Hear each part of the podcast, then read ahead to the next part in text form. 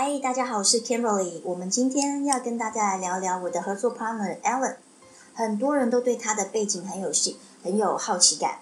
然后，譬如说，不知道他是怎么样从一个这么年轻就能做到一个心灵疗愈师这个工作呢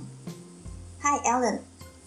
Hi Kimberly。哎，来，今天来聊一聊，呃，你是怎么样从一个叛逆的少年做到一个心灵疗愈师？所以是要挖挖我的秘密是吗？啊，对啊，大家每个人都，因为大家觉得你时代就是平常很保守。有大家都你很了解大家，但是大家都不了解你，所以大家都很想要知道。嗯，那你可以谈一谈你小时候的自己吗？可以啊，我可以大概说一下我的情况。好哦。可能很多学员跟呃客户可能也不太了解我的情况，因为我平常话比较少。对。那其实呃我这个年纪，其实以三十一岁这个年纪来进入这一行，其实是有一点早。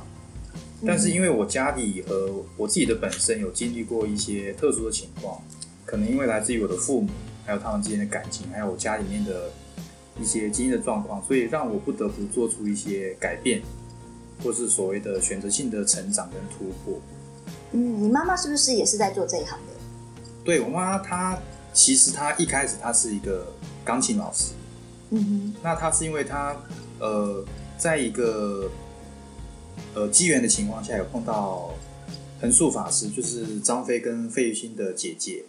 费贞玲这样子。那那时候横横竖法师觉得跟我妈妈很有缘，所以横竖法师就接触到妈妈的，就是我们高雄这个家里面。嗯哼。那我妈妈就选择去供养横竖法师。那当时横竖法师就是有一个干儿子。嗯哼。呃，他的外表其实蛮粗犷的，有点像台湾的黑社会。但是他其实他真实身份。他的真实身份是，呃，宫庙里面的党弟，那所谓的神明神明附体，那他当时的神明附体的神明，就是我们现在所说的指导灵，是济公。哦，济公。对，所以他这个干儿子，他有一些习惯，就是抽烟喝酒，嗯，吃槟榔，然后穿着蓝白拖，所以他的外表，他完全看起来不像是一个早期人们所说的通灵人士这样子。对。但是当我妈妈去询问呃费正这个干儿子一些讯息的时候，他的回答总是很准确、很直接。是，因为我妈妈那时候想要做佛教的生意，就是所谓的佛具，对，比如说念珠袋啊、坐垫，嗯哼，这样的一些器具的时候，那当时这个他的干儿子就是直接有指明方向，就是比如说佛光山哪一座山，哇，讲这么明确，对，或是南部南部的什么护国寺啊。这些，他又说：“哦，你可以去这间寺庙问一下这个住持，看能不能尝试里面有一些生意上往来。”是。所以后来我妈就半信半疑就去询问，没想到一问之后，哦，原来这些寺庙都需要佛具这样的一个功，因为当当时的台湾还没有形成一个完整的佛教体系。是。所以后来我妈就是跟我爸爸合作，生产出一个配套的一个佛教的用品，那也接触到很多。比较有名的法师，比如说净空法师，哦，圣严法师，还有达赖喇嘛，就是帮他主持过法会，哇，都是很有名的哦。还有比如说，呃，以前的副总统连战，他的儿子连胜文，嗯，虽然生意没有那时候的跟连胜文的生意没有谈成，但是双方还是会有会有合作的一些意愿这样子。是，所以当时我妈是通过佛教的生意，然后进入到宗教这一块。这个领域里面，呃，只是因为当时我爸爸就是他对我很严格，所以家里基本没有电视可以看。这么严格？那也不会去带我吃一些小朋友应该吃的东西，比如说麦当劳啊、肯德基这些所谓的炸鸡、薯条这些垃圾食品。是。所以，所以我长大后有一段时间非常的喜欢爱喝可乐。我后面再回想，哦，可能是因为我那时候小时候。缺乏这样童年的一些陪伴和一些童年童真的记忆，所以导致我小时候可能想要把童年的一些缺憾去弥弥补回来。嗯哼，所以我后面长大喝可乐，感觉会有个满足感、成就感。原来，对，可能原也来自于这个童年的缺陷。那后回到回到主题，就是后来我爸爸就是他去了大陆很多的省份，比如说内蒙古、上海、北京、广州、成都、重庆这些。他走过三十几个省份，但是他最后他会为什么会选地云南昆昆明这个地方？因为，呃，他觉得这个地方气候很好，因为他云南昆明有个外号叫春城，哦，就是我去过，对，就是四季如春，它气候蛮对，它非常的凉爽，对对对，而且去到那边一开始，我第一个礼拜会有那种就是高山症，对对对，就是但海拔比较高。对，海拔比较高。嗯所以后来我妈就跟随我爸爸去昆明这个地方，再去做佛教生意。可是那时候的呃大陆的一些经商理念跟台湾不太像，就是他们还是以就是仿用、冒用可能其他人的产品去推广自己的。所以那时候去大陆的佛教生意没有很顺利，甚至还一度赔钱负债的情况。那个时候应该有三十年前吧，二三十年前我。那时候还没三十岁，二，我现在三十一岁。哦，前应该是二十几年对，前。二十几年前，所以我那时候去大陆大概是我八九岁的时候。对，那那时候家里的生意从台湾的兴盛到大陆的一些转变是一落千丈。那家里经历一些负债，所以我所以我从小我没有，我爸爸很严厉。那从小因为妈妈的负债，我我甚至每天要通过就只能吃蔬菜去度日，基本上是没有开荤。所以经过这样的日子，我就觉得哦，我的人生好像很痛苦，每天都有债主来上门来敲门这样子，来追家里的债务。这个情况大概从我小学一直持续到我大学的这个经历。哇，那很痛苦哎。对，所以每天都很有压力。但是我那个时候不会不会去想，呃，为什么我要经历这样的生活？我可能就是就去想，就顺其自然。你那个时候没有叛逆吗？高中的时候？难道你呃都，高中的叛逆其其实是来自于我国中，因为我国中有一段时间有回台湾办理台胞证，那时候台胞证是要回到你的户籍地，要本人去办理，所以我中间会有一个过程，就是因为那时候还在上学嘛，所以有两个月是没有回到学校正常的去上课，所以导致我的课业是落后的，没有跟上其他同学的脚步，所以那时候我回到学校上课的时候，就会受到可能同班同学的言语霸凌，他们就说你成绩那么差，干嘛还回来？不是在台湾怎样？台湾的教育不是很好吗？这样之类的话，或者说老师，比如说我那时候理科很差嘛，就是数学成绩很差，嗯，都一直不及格，所以老师可能也会说中啊，就是他他就是一副看不起你的样子，就觉得你的成绩一定不会跟上其他同班同学，你只会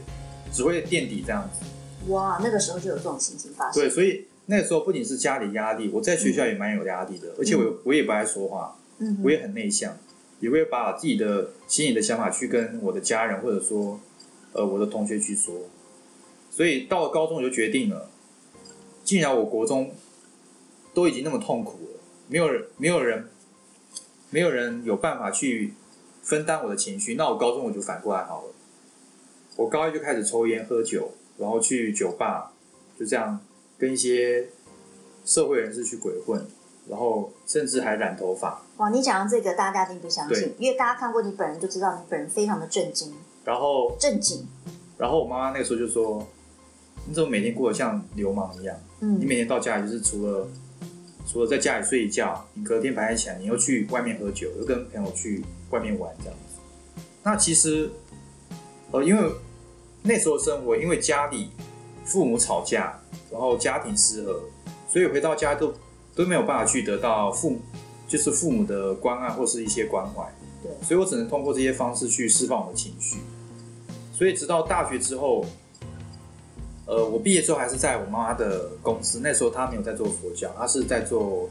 文创的领域，就是设计一些方面。那我妈妈也在这个其中，她也想得到一些突破，就是产业上的突破，就是呃，所以她那时候压力蛮大的，就是因为每天都要想着进账啊、员员工的薪水啊、这个厂办公室的场地的房租啊，嗯还有生活费，这样都是由我妈去独立承担。因为我爸，我爸爸在他呃退休之后，他就没有再去外面工作，都是由我妈妈去帮他承担生活的一些压力，这样子。嗯所以我我妈妈后来就是有得了一个病症，就是癌症。对，那那时候她在大陆，她其实没有什么征兆，她就觉得，哎、怎么好像自己的体重越来越胖？他也没吃什么东西，嗯所以后来他就想到，呃，因为台湾的医疗比较先进，嗯他又回到台湾，运用台湾的医疗技术，他又去，呃，去查看他的这个病症。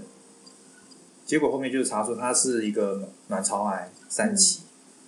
对，其实这个事情我很少去跟其他人说，但是我觉得还是有必要跟大家说明一下，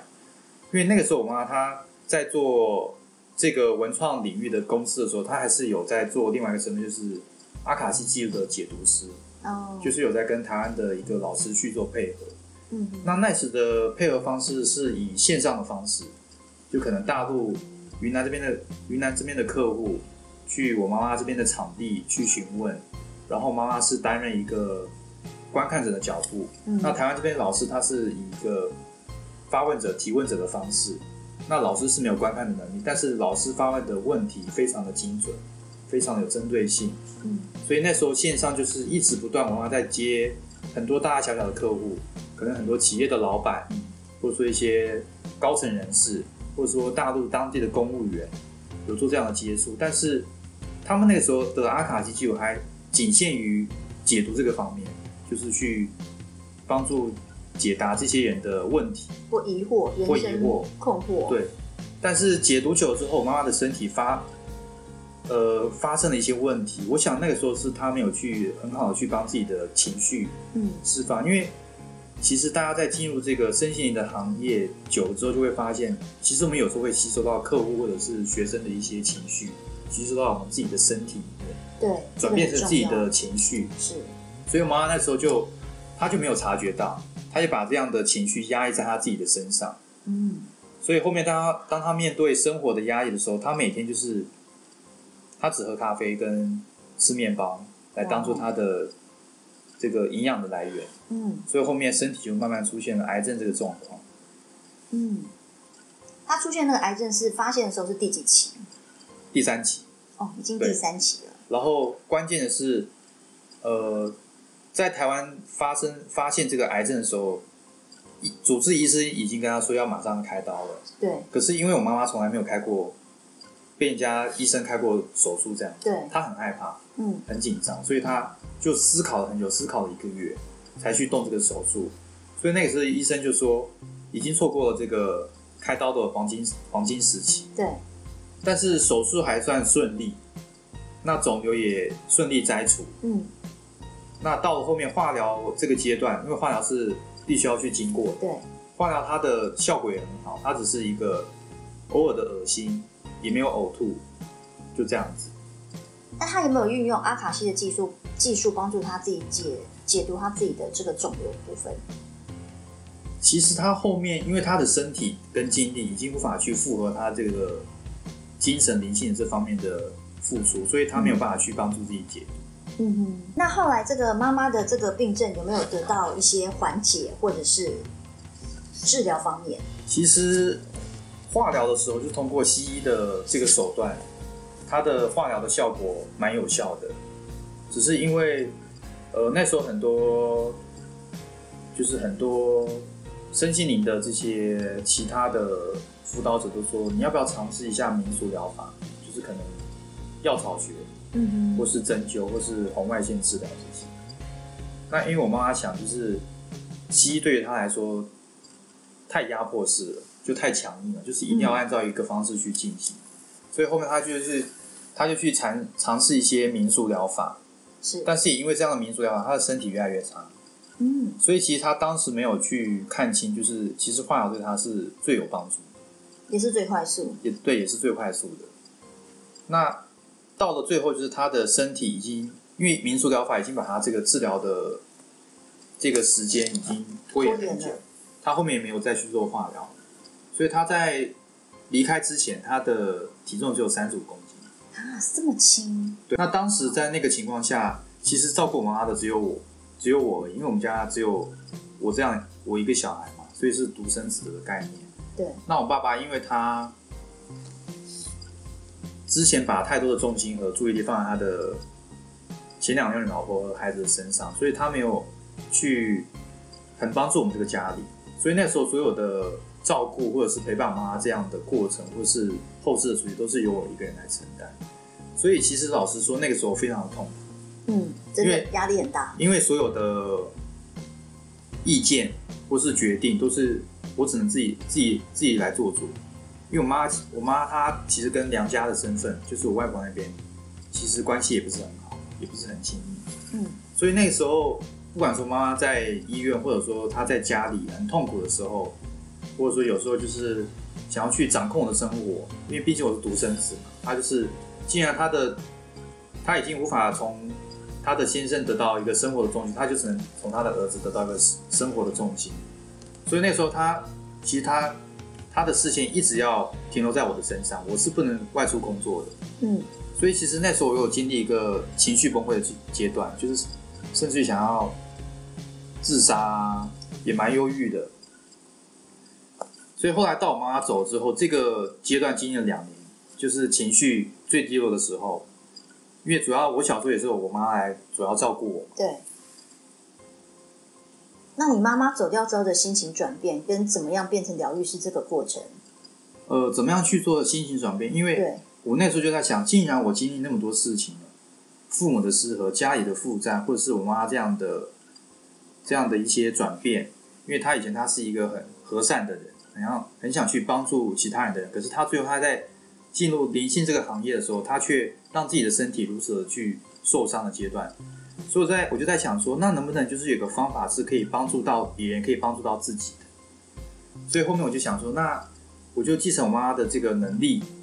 我通过开发我自己，去训练我的感官知觉能力。所以，呃，我觉得在这边要倡导大家的就是说，呃，所有的决定你自己要去选择，但是不要把太多的结果放在他人的身上，因为这是你自己要去做一个主动性的突破。所以我在进入这个行业当中，我觉得对我的收获最大的就是说，它可以帮助我情绪的释放，嗯甚至于我现在也，我现在很好的情况就是，即使我在面对我妈妈的灵魂、她的潜意识的时候，我可以很好的去跟她对话，可以去聆听她当时的需求啊，或者说她当时对我的一些想法，我不会再是一个悲伤负面的角度去面对跟我妈妈的关系。对，那当我面对我跟我爸爸的之间的父子关系的时候，我不会再再去是一个怨恨，或是一个诅咒，或是一个咒骂的方式去面对他。我可能就会觉得，呃，我跟我爸爸的关系可能就是一个过路人，嗯但是我也不会去负面的去评断他，嗯因为毕竟他也是把我从这个世界上带来的一个一个人物这样子，所以后面才会去进入阿卡西这个行业。呃，在这边是想以自己的经历，即便我经历那么多事情，但是我觉得这些都没有什么，毕竟都已经过去了。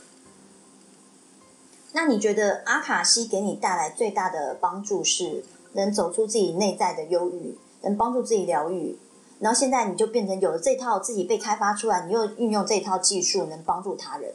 其实已经应该算是开发自己的潜能天赋嘛。对，我觉得跟你说的差不多。呃，还有一个就是，我觉得阿卡西这个方法，就是零释放情绪的方法，它不用再让我以前，比如说我高中我抽烟喝酒，可能刺青啊、染染头发这些外在的方法去发泄我的情绪。当我去观看我自己的情绪，我可以以一个很平静、很一个安定的方式去处理自己的情绪，这是最重要的。因为我们每个人都有每天都有不同的情绪，面对不同的事物，你无法去想象其他人会带有什么样的情绪来跟我们对话，来跟我们交流。那我们只能先处理好自己，让自己的频率形成一个稳定的状态，才能更好的去解决事情。所以我觉得这是阿卡西对我最好的帮助。当然，我自己也有很多需要去成长的地方。嗯，对，这个很棒。那 Alan 他也是我们阿卡西解读资深的解读师，他解读是非常精准，他可以看到人的前世今生，包含你问的问题阻塞，为什么我今生的问题会堵塞，或者是阻碍我今生的一些工作啊、人际关系啊，这些 Alan 他都可以解读得到，而他是运用后天开发，怎么把自己的天赋潜能开发，帮助到他自己。他能走出这些，譬如说低落的心情，运用这套技术，他来帮助来一些寻求的个案，并帮助他们走出他们困惑的点。如果大家对他的背景或者或者是后续的一些真实案例有兴趣的话，请大家继续锁定我们的频道。我们是放松吧，灵魂新旅行。好，那谢谢大家的聆听，谢谢大下次再见喽。家，拜拜。